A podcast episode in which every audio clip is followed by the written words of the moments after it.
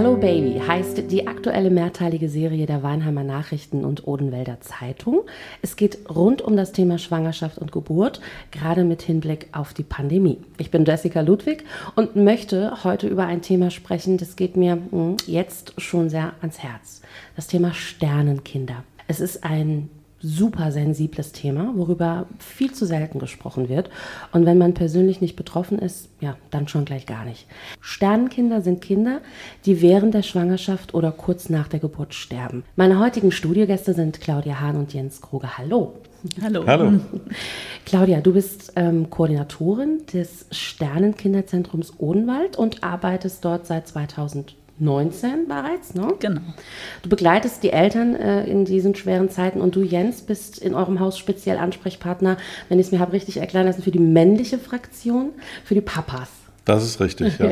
Wie lange machst du das schon? Ich mache das auch seit 2019. Wenn Kinder im Bauch der Mama oder kurz nach der Geburt sterben, ist es zweifelsohne ein schwerer Schicksalsschlag. Über Sternenkinder wird wenig gesprochen. Deshalb einfach die Frage, warum? Warum ist das so? Das ist ja die Angst vor dem Umgang mit dem Tod. Das öffentlich zu machen, sich mit diesem Thema auseinanderzusetzen. Nichtsdestotrotz ist jetzt das Thema Tod generell ein sensibles Thema, ist ganz klar. Mhm. Aber man spricht natürlich über den Tod eines älteren Menschen, ob das dann jetzt ein alter Mensch per se ist oder generell einfach ein Erwachsener, eher in Anführungsstrichen leichter als jetzt über ein so kleines Lebewesen. Ne? Warum ist da der Unterschied so groß und warum machen wir überhaupt einen Unterschied? Die Sprachlosigkeit ist einfach ein Stück weit größer. Mhm. Also im wahrsten Sinne des Wortes. Man ist einfach sprachlos, dass ein Leben schon ähm, geendet hat, bevor es eigentlich begonnen hat. Ihr seid eine Anlaufstelle für betroffene Eltern, aber auch äh, Familienmitglieder. Wie kann man sich an euch wenden? Also wie helft ihr den Betroffenen? Wie geht das vonstatten, wenn so etwas passiert? Wie läuft das ab?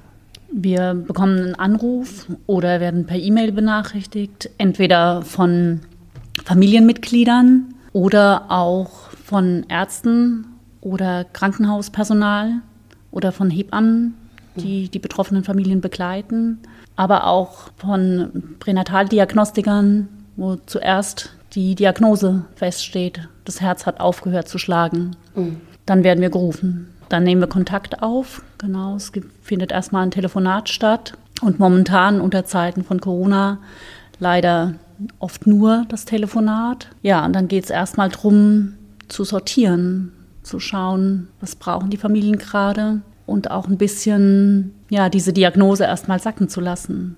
Sagen, okay, ihr habt jetzt erstmal Zeit.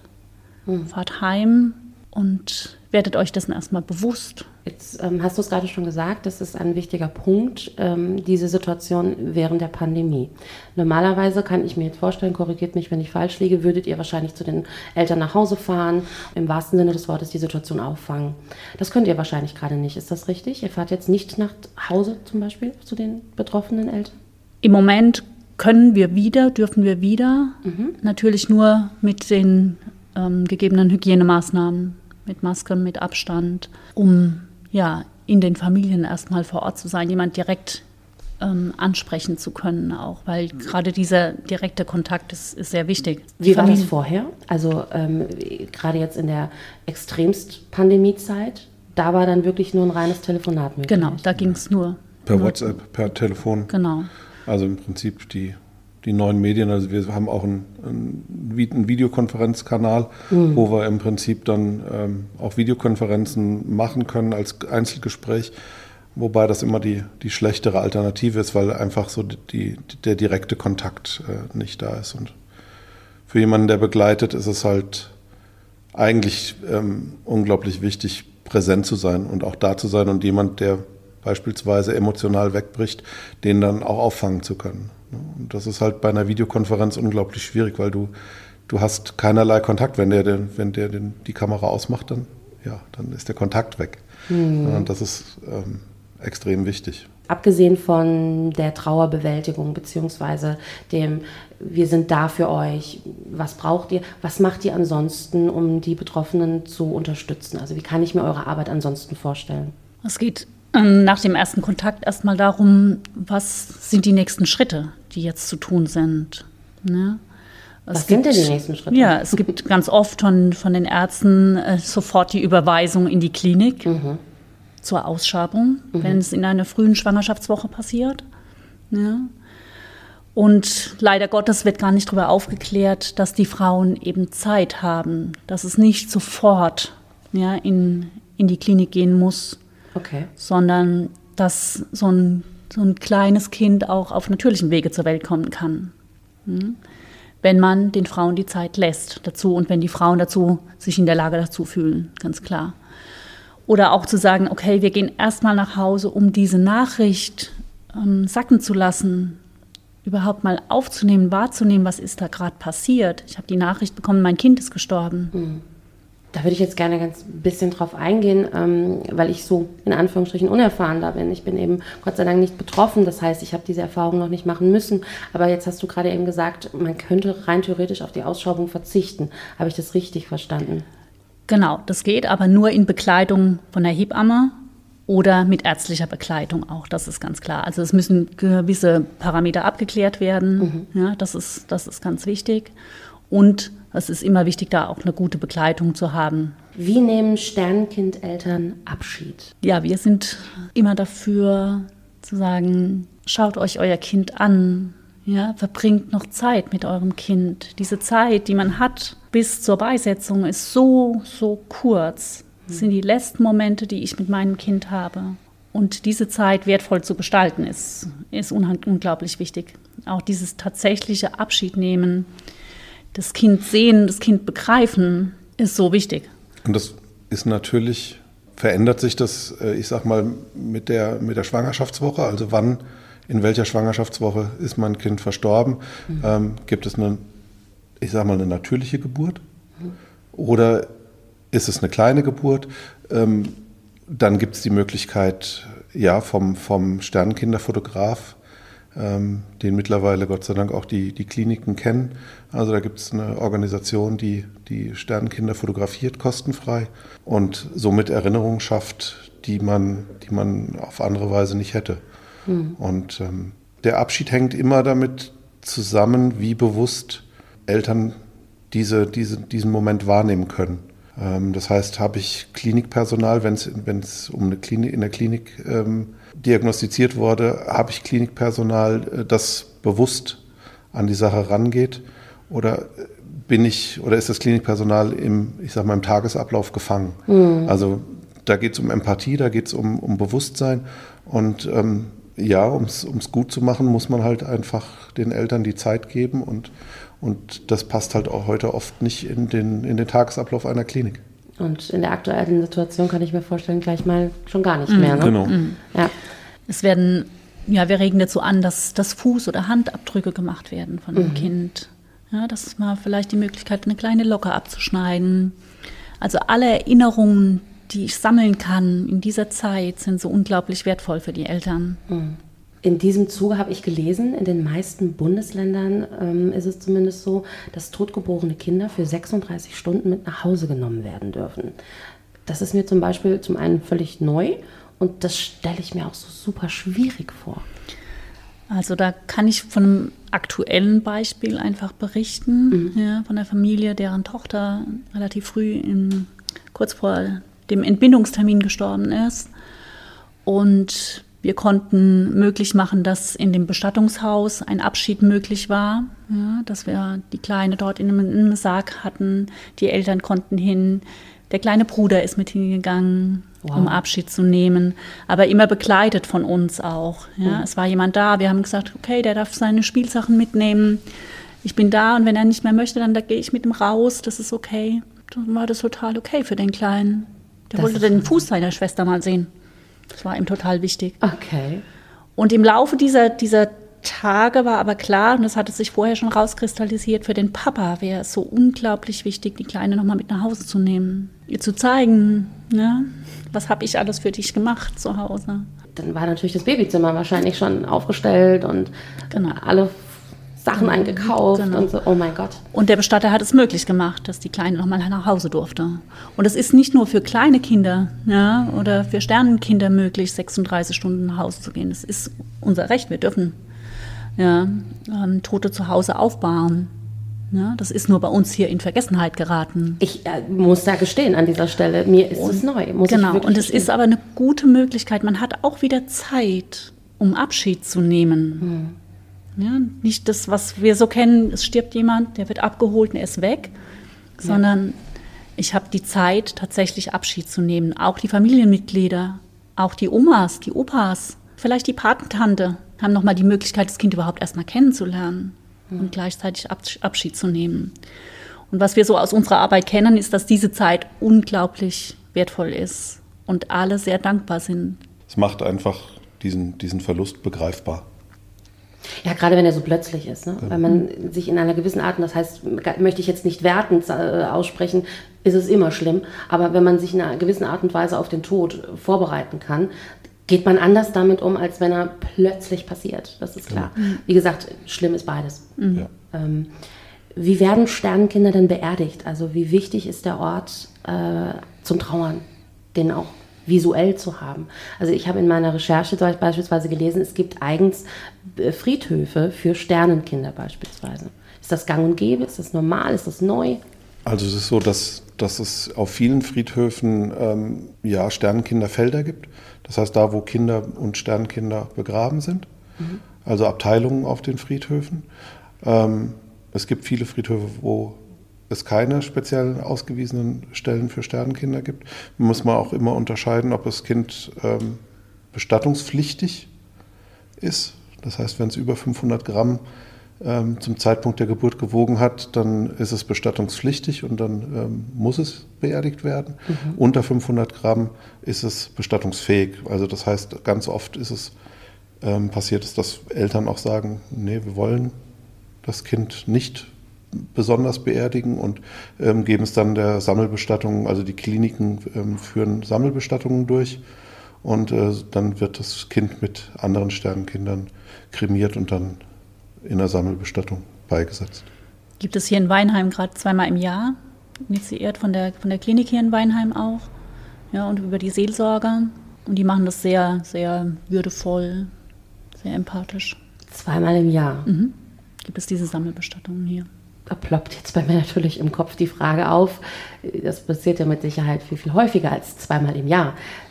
Das heißt, die, die, die werden gesammelt, wortwörtlich. Ja und an einem bestimmten Datum zusammen beerdigt.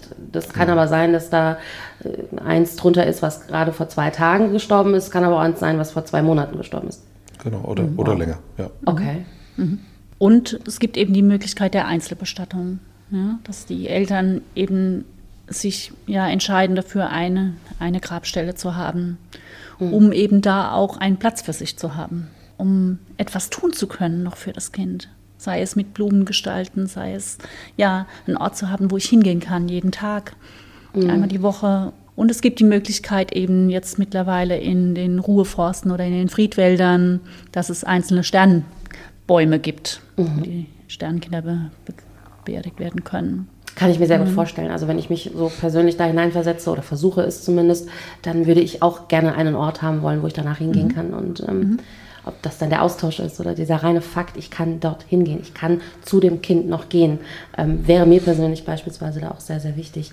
Es kann aber auch sein, dass die Eltern sich zu Hause einen Ort schaffen, in ihrem mhm. eigenen Garten, in einem Waldstück, das, das ihnen besonders ist. Als emotionalen Genau, das. Ich wollte gerade sagen, aber da dürfte man jetzt zum nee, Beispiel nicht beerdigen. Genau, nicht beerdigen. Ja, aber. Genau. Mhm.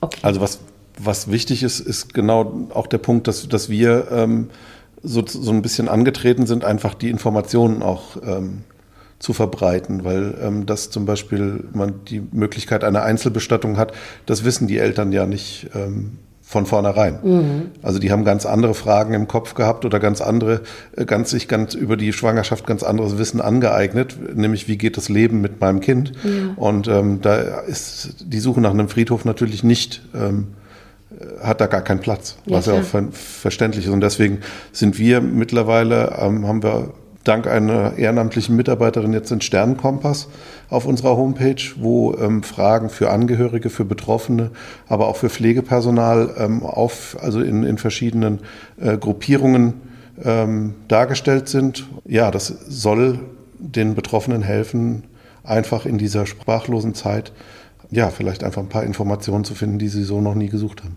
Ich kann mir vorstellen, dass bei dem Verlust eines Kindes oftmals die Mama leicht im Vordergrund steht. Die ist die, die Frau, die das Kind im Bauch hatte oder noch hat. Jens, trauern Väter anders? Und wenn ja, wie? Und wie kommst du ins Spiel? Hm.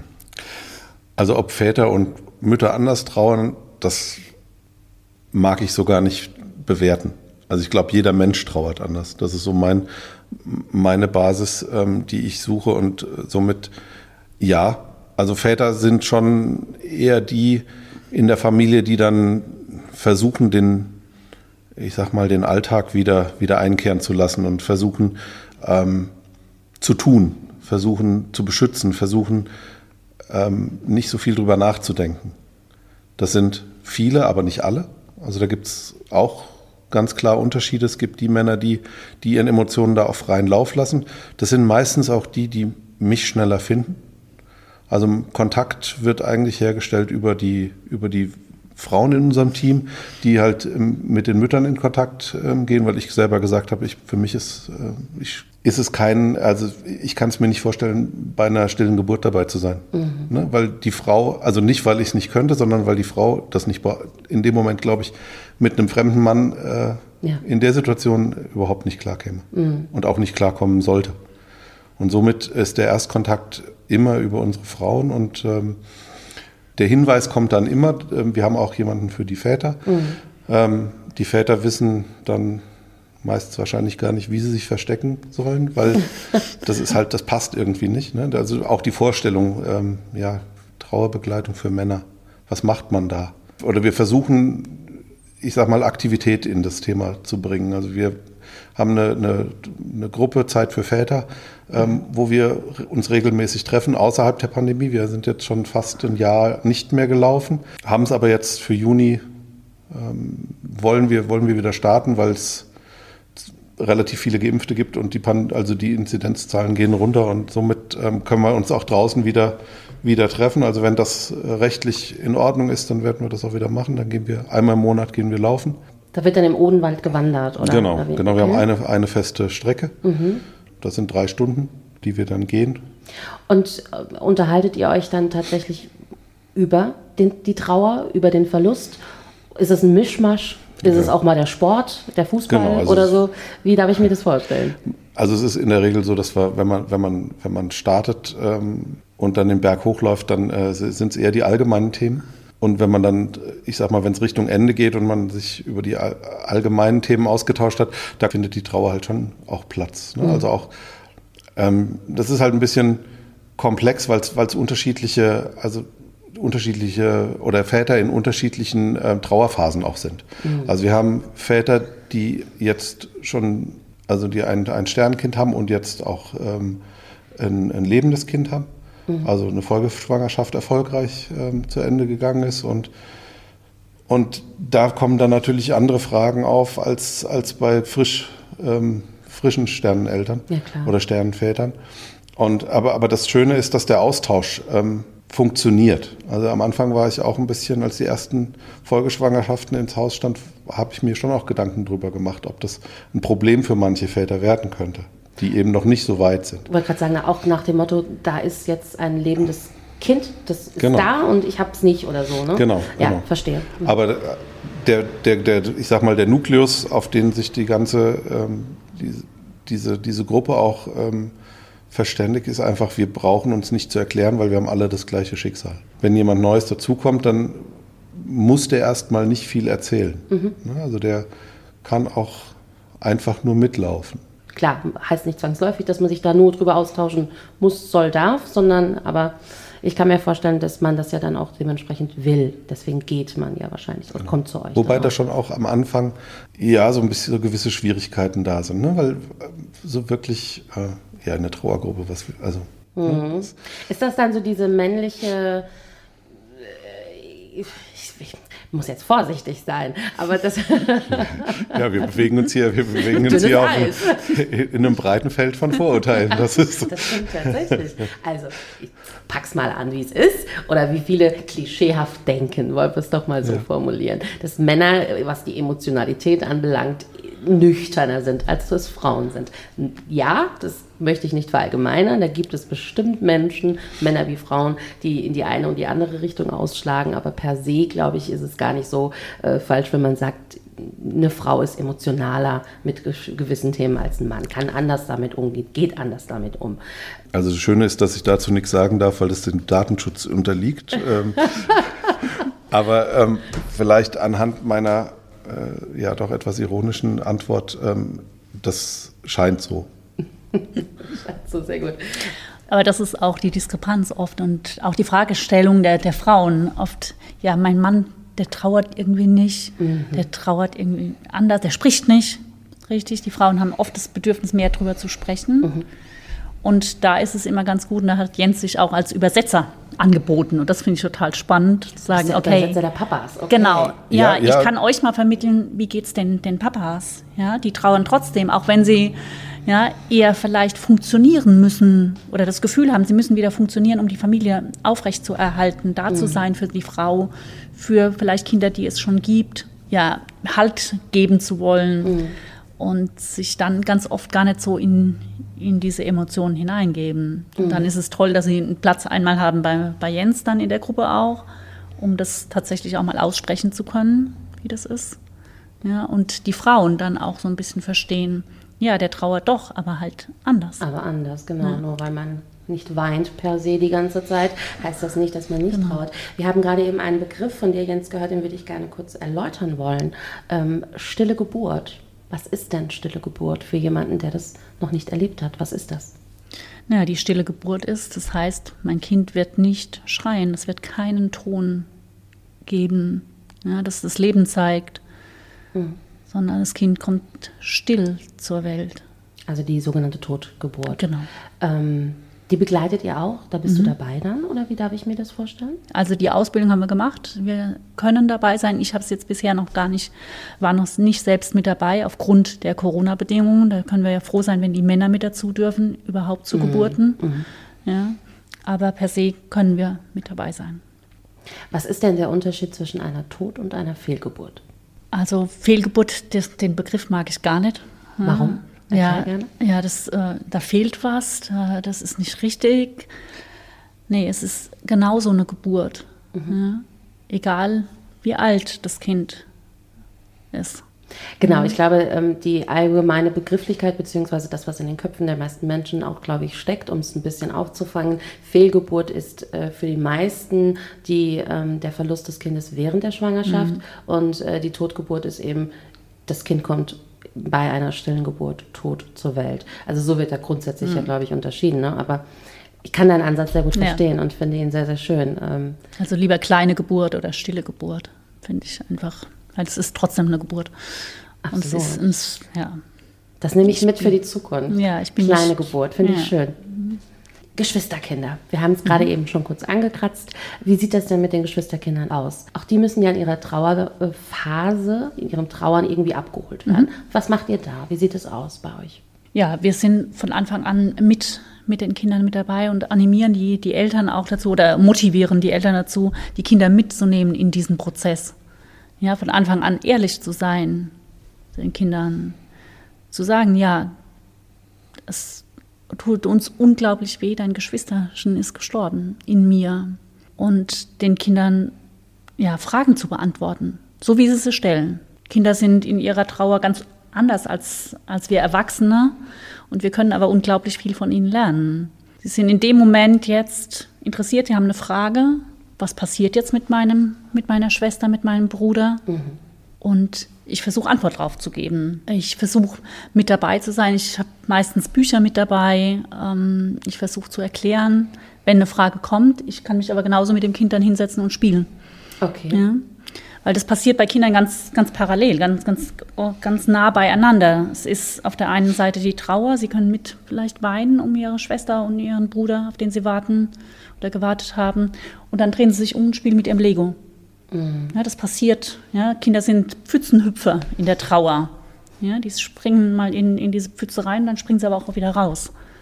Und ich glaube, das Wichtige ist an dieser Stelle natürlich, das Kind auch dann genau so zu lassen ne? und es Genau. so aufzufangen und so zu Genau. nehmen und nicht äh, in Frage zu stellen beispielsweise. Ja, genau, genau. Und wirklich auch nur auf diese Fragen einzugehen, die sie stellen. Nicht mehr drüber zu stülpen, nicht mehr aufzubürden, in Anführungszeichen, sondern zu gucken, wo steht das Kind gerade, was will es wissen von mir?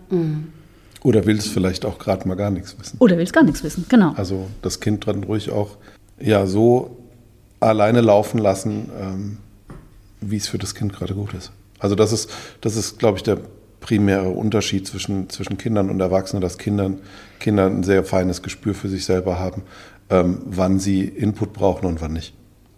Ein guter Punkt. Also ich bin zweifache Mama. Ich kann mir das nur sehr gut vorstellen, dass ich, äh, ich habe immer das Bedürfnis für mein Kind mitzudenken und äh, immer das Bedürfnis, meinem Kind so viel Informationen wie möglich zu geben, es so aufklärend wie möglich überall in jeglicher Lebenslage mit einzubeziehen und auf Augenhöhe und so. Da ist man ja schon als besorgte Mama, als besorgter Papa bemüht.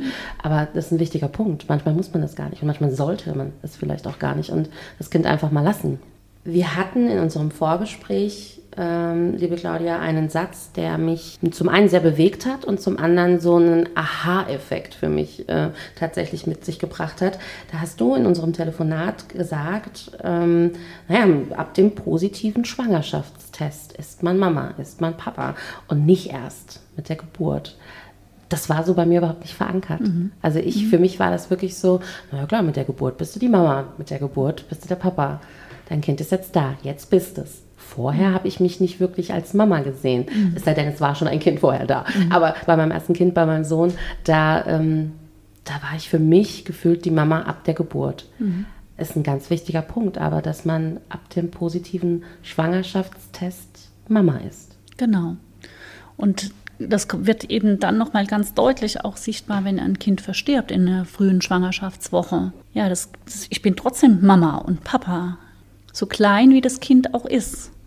Aber das war in mir und ich habe Gefühle für dieses Kind, ganz viel Liebe für dieses Kind schon entwickelt.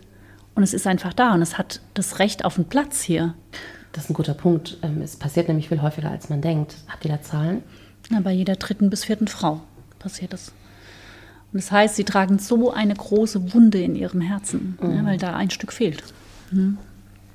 Und ganz oft ist es ja auch so, weil man damit so nicht in Anführungsstrichen hausieren möchte und das so eine intime, private Geschichte ist, man das auch gar nicht mitbekommt. Oftmals. Ne? Also gerade wenn man, ich mir vorstelle, äh, zum Anfang der Schwangerschaft ist, also noch keinen Bauch gesehen hat, ähm, äh, woher soll ich wissen, dass dieser Mensch ein Kind verloren hat, ein Sternenkind eben jetzt hat.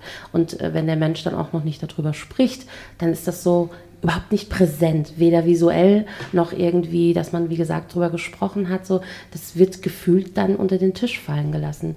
Ich frage mich an dieser Stelle, warum ist das so? Weil ähm, wenn mein Opa verstirbt, dann, ähm, den hat jetzt vielleicht meine beste Freundin auch schon seit Jahren nicht gesehen, aber trotzdem erzähle ich das. Trotzdem ist die Todesanzeige entsprechend präsent in der Zeitung und so weiter und so fort.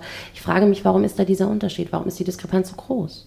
Na, viele Familien erzählen ja in den ersten zwölf Wochen nicht, dass sie schwanger sind. Im Fall, wenn was passieren könnte. Ne? Aber ja, wenn ich dann mein Kind verliere, dann darf ich noch nicht mehr zeigen. Darf ich die Freude vorher habe ich nicht gezeigt und die Trauer danach darf ich auch nicht zeigen.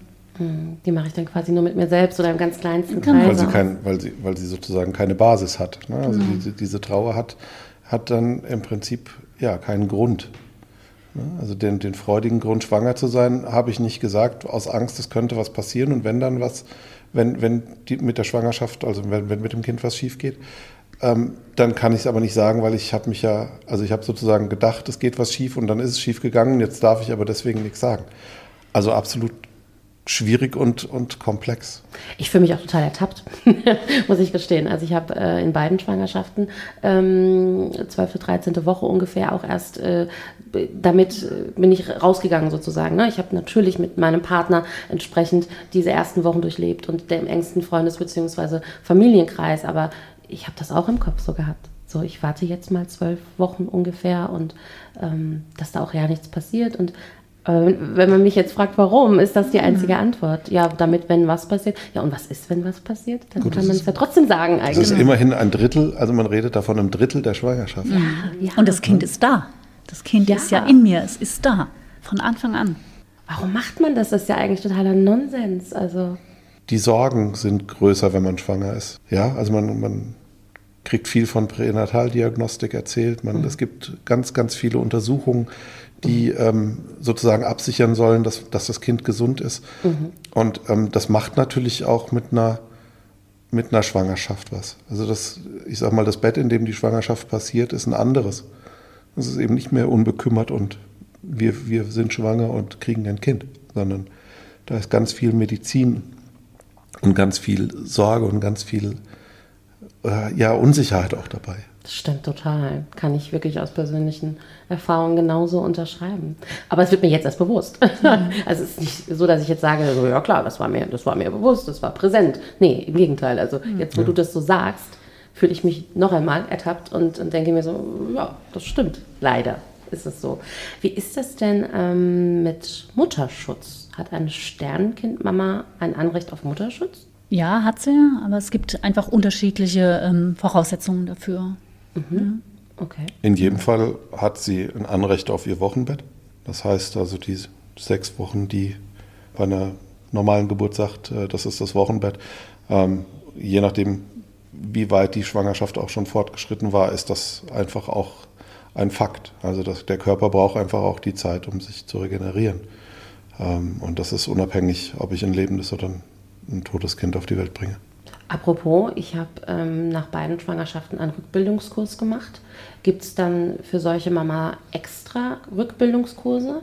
Ich kann mir vorstellen, es muss wahrscheinlich auch extra Kurse geben, weil ich, ich habe jetzt ein Kind verloren, ich möchte jetzt wahrscheinlich nicht den Rückbildungskurs mit den Kindern äh, beziehungsweise äh, den Eltern äh, machen, die das Kind im Maxi-Cosi, wie ich es hatte, mit am Schlepptau haben. Nee, das, das können sich die Mütter überhaupt nicht vorstellen. Also es gibt Rückbildungskurse für verwaiste Mütter, ich biete zum Beispiel bei uns über den Verein Yoga für die Sternenkindermamas an, mhm. in Zeiten nach der Geburt, in Zeiten der Trauer. Ähm, und mittlerweile durch Corona online und ja, es nehmen Mamas teil aus ganz Deutschland und auch aus Österreich haben wir okay. Teilnehmerinnen mit, mit dabei. Wir gehen mal nach außen. Wenn ich mir jetzt vorstelle, in meinem Freundesbekanntenkreis passiert so etwas, dann bin ich nicht nur betroffen, sondern möchte natürlich auch helfen. Da ist jetzt die Frage, ähm, was ratet ihr denn Familienmitgliedern, dem Freund, der besten Freundin, äh, den Bekannten im Allgemeinen, wie man solchen Eltern, den betroffenen Eltern helfen kann? Also gerade mit Hinblick auf, man hat ja Angst, was falsch zu machen. Fragt man was? Sagt man was? Bietet man an, eine Suppe zu kochen. Was ist das Beste in so einer Situation? Was ratet ihr? Das ist total hilfreich, ja, die Familien zu versorgen, wie andere Familien im Wochenbett auch. Ich stelle mal was zu essen vor die Tür oder mhm. ich hole mir mal die, ich hole mal eure Wäsche. Ich bin da. Ich rufe dich an. Ich warte nicht drauf, bis du dich meldest, weil die können sich nicht melden, mhm. sondern immer sagen, ich bin da. Ich höre dir zu. Ich darf aber genauso ehrlich auch mal sagen, mir fehlen die Worte. Ich weiß nicht, was ich sagen soll, weil mich euer Schicksal unglaublich betrifft. Aber auch akzeptieren, dass, vielleicht, dass es vielleicht nichts zum Zuhören gibt, dass da momentan nur Schweigen kommt. Also dass, dass einfach die Trauer so groß ist, dass man, dass man einfach keine Worte mehr findet als, als betroffenes Elternpaar. Hm. Zusammen still sein. Hm.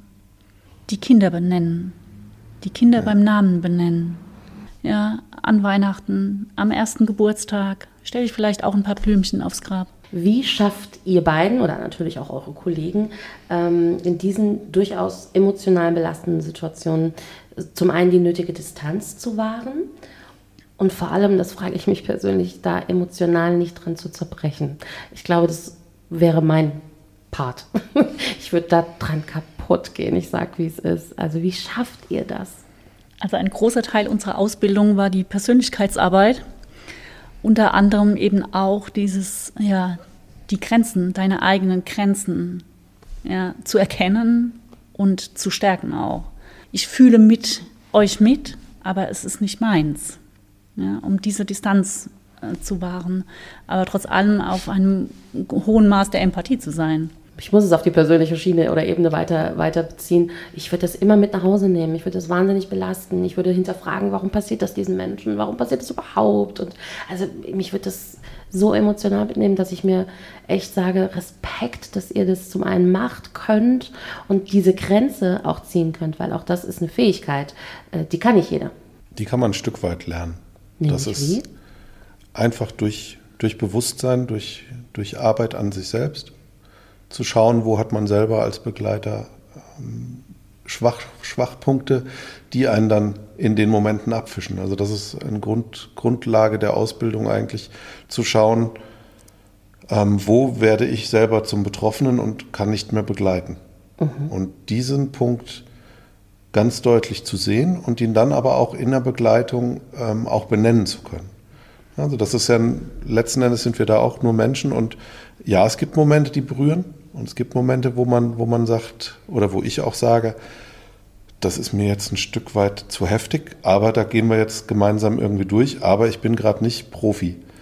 Ne? Also ich habe mich fischt gerade selber. Jetzt habt ihr schon mehrfach angesprochen, ähm, ihr habt da eine Ausbildung genossen. Ähm, wenn jetzt da jetzt jemand das hört und sich vielleicht sagt, so, oh, das kann ich mir auch sehr gut vorstellen, ich möchte helfen. Wie läuft denn so eine Ausbildung ab? Kann das jeder werden? Ich würde mal sagen, prinzipiell kann das schon jeder werden, ja. Also Okay. Es ist so, dass es, also es war eine, eine Jahresausbildung, es gibt da zwei Unterschiede. Also ich habe nur die, nur in Anführungsstrichen, die ähm, Kinder-, Jugend- und Familientrauerbegleiterausbildung, zwölf Einheiten mit einer Abschlussarbeit, ist das Grundrüstzeug, ähm, um aktiv zu werden. Und dann geht man langsam in die Begleitung. Ähm, natürlich am Anfang nicht alleine, sondern, sondern mit, also man geht mit im Prinzip so als Hospitiert dann. man ne? hospitiert, ist Praktikant und, äh, und irgendwann ja, übernimmt man dann halt die, äh, die Begleitung alleine. Muss ich, das ist jetzt sehr persönlich, das weiß ich, aber das frage ich auch sehr bewusst, äh, selber entsprechende Erfahrungen gemacht haben, um diese Ausbildung zu machen, diesen Beruf zu erlernen und mit, mit betroffenen Menschen, mit Sternenkindeltern umgehen zu können? Also ich bin selbst keine Sternenkindmama, ja, habe eben den Verlust der Kinder meiner Freundinnen erlebt und bin so zu dem Thema gekommen. Ich denke, es, setzt bei jedem so ein kleiner persönlicher Bezug dazu an. Ich denke, das, das ist, wird der Auslöser sein. Also der Kontakt in irgendeiner Form mit dem Tod auch. Die Frage mag jetzt zwar vielleicht ein bisschen seltsam klingen, aber ähm, gibt es trotz dieser unfassbar großen Trauer, Traurigkeit auch schöne Momente in eurer Arbeit? Und welche sind das? Ja, die gibt es. Die gibt es, wenn, wenn man zum Beispiel eine Begleitung hat, wo dann ein Sarg bemalt wird von den Kindern. Das Leben sozusagen ähm, im Tod dabei ist. Ja, auch wenn, wenn bei der, bei der Männertrauergruppe äh, ein Regenbogen irgendwo zu sehen ist oder, oder irgendjemand was mitbringt, ähm, auch, auch, auch aus dem Alltag Dinge mitbringt, die, die, einen, die einen dann berühren, dann ist es schon, ja, dann ist es was Besonderes. Ja, wenn eine Familie irgendwann sagt, darf ich sagen, dass die Beerdigung irgendwie schön war? Und Momente, in denen man ja die, diese, diese fragenden Eltern, also gerade in, in, in Bezug auf Gestaltung einer Trauerfeier, äh, dann ermutigt hat, wirklich all das zu tun, was, was ihnen in den Sinn kommt. Also von der, von der eigenen Kinderspieluhr bis äh, zu Luftballons steigen lassen oder also wirklich, da ist auch nichts. Ja, man hat immer so das Gefühl, dass man darf das nicht. Ne? Also man, man, das ist, ist ja, da gibt es ganz viele Regeln und die muss man alle einhalten. Und ja, manchmal gibt es aber zwischen den Regeln immer auch noch genug Platz, um, um vielleicht auch ein bisschen, äh, ich sag mal, aus der Norm zu fallen. Und das ist, das ist, das sind dann Momente, die dann im, im, im, in der Rückmeldung ähm, oft die sind, die die es besonders machen und an die sich die Eltern auch gerne erinnern. Oder bei der Beerdigung, dass der Papa mit seinem kleinen Sohn das Grab zuschaufelt. Der kleine Junge in der Matschhose mit seiner Schaufel und ist mit da aktiv mit dabei. Ja? Die beiden Männer tun was und das war so wichtig für die. Okay. Weil man es vorher, weil man sozusagen vorher auch gesagt hat, das kann passieren, dass der Kleine ähm, das Grab mit zuschaufeln will, wenn er seinen Papa beim, beim Schippen sieht. Nimm mal die Matschhose mit und die Schaufel für den Kleinen. Okay. Ähm, wenn ich jetzt betroffen bin oder ich weiß jemanden, kenne jemanden, der betroffen ist, wie trete ich an euch heran? Was gibt es für Möglichkeiten? Man kann über die Homepage an uns rantreten, per Telefon, per E-Mail, ja, über Instagram, Facebook, WhatsApp. WhatsApp. Ich genau. merke schon, ihr seid komplett abgedeckt. Ja, ja also wir haben jetzt auch endlich, haben es endlich geschafft, ein, ein Notfalltelefon ähm, sozusagen zu schalten. Also die Koordinatorin, die Claudia hat, hat ein, ein, ein, Telefon. Die Nummer steht auch sowohl im Internet als auch auf unseren Flyern. Wollen wir die aber ähm, gerade mal sagen? Ja, das ist die 0151 207 107 03. Mhm. Und da geht der Erstkontakt dann ja, am schnellsten. Mhm, okay. Das heißt, wenn irgendeine Akutsituation in der Klinik ist oder man, man das Gefühl hat, man hat keine Zeit, dann ist das der schnellste Weg. Ähm, wir haben auch eine E-Mail, erstkontakt at Sternkinderzentrum-Odenwald. Und wir, wir, sind nicht nur bei Familien, die Sternkinder haben, präsent, sondern eben, wenn es einen Trauerfall in der Familie gibt und es sind eben betroffene Kinder noch mit, mhm. mit da, sind wir auch da begleiten, können wir zur Seite stehen, also um die Kinder zu unterstützen oder auch eine verwaiste Mama oder einen verwaisten Papa. Okay, das wollte ich jetzt mhm. gerade sagen. Also auch im Falle von der Papa ist verstorben. Genau, und, genau. Okay, genau. Verstehe. Oder die Mama. Ja. Danke zum einen für eure Arbeit. Großen Respekt, das meine ich aus tiefstem Herzen, ähm, für eure Arbeit, aber auch für eure Zeit jetzt, dass ihr ein bisschen Einblick gewährt habt in eure Arbeit, in den Ablauf, aber im Allgemeinen das Thema Sternenkinder, Sternenkindeltern, was, ähm, wie ich eingehend schon gesagt habe, viel zu wenig Platz in unserem Alltag findet. Ähm, hoffentlich haben wir das damit jetzt so ein bisschen geändert. ich würde mich drüber freuen und ich glaube ihr auch. Also ähm, ein ganz, ganz großes, dickes Dankeschön meinerseits. Gerne. Schön, dass wir da sein konnten. Danke für die Einladung.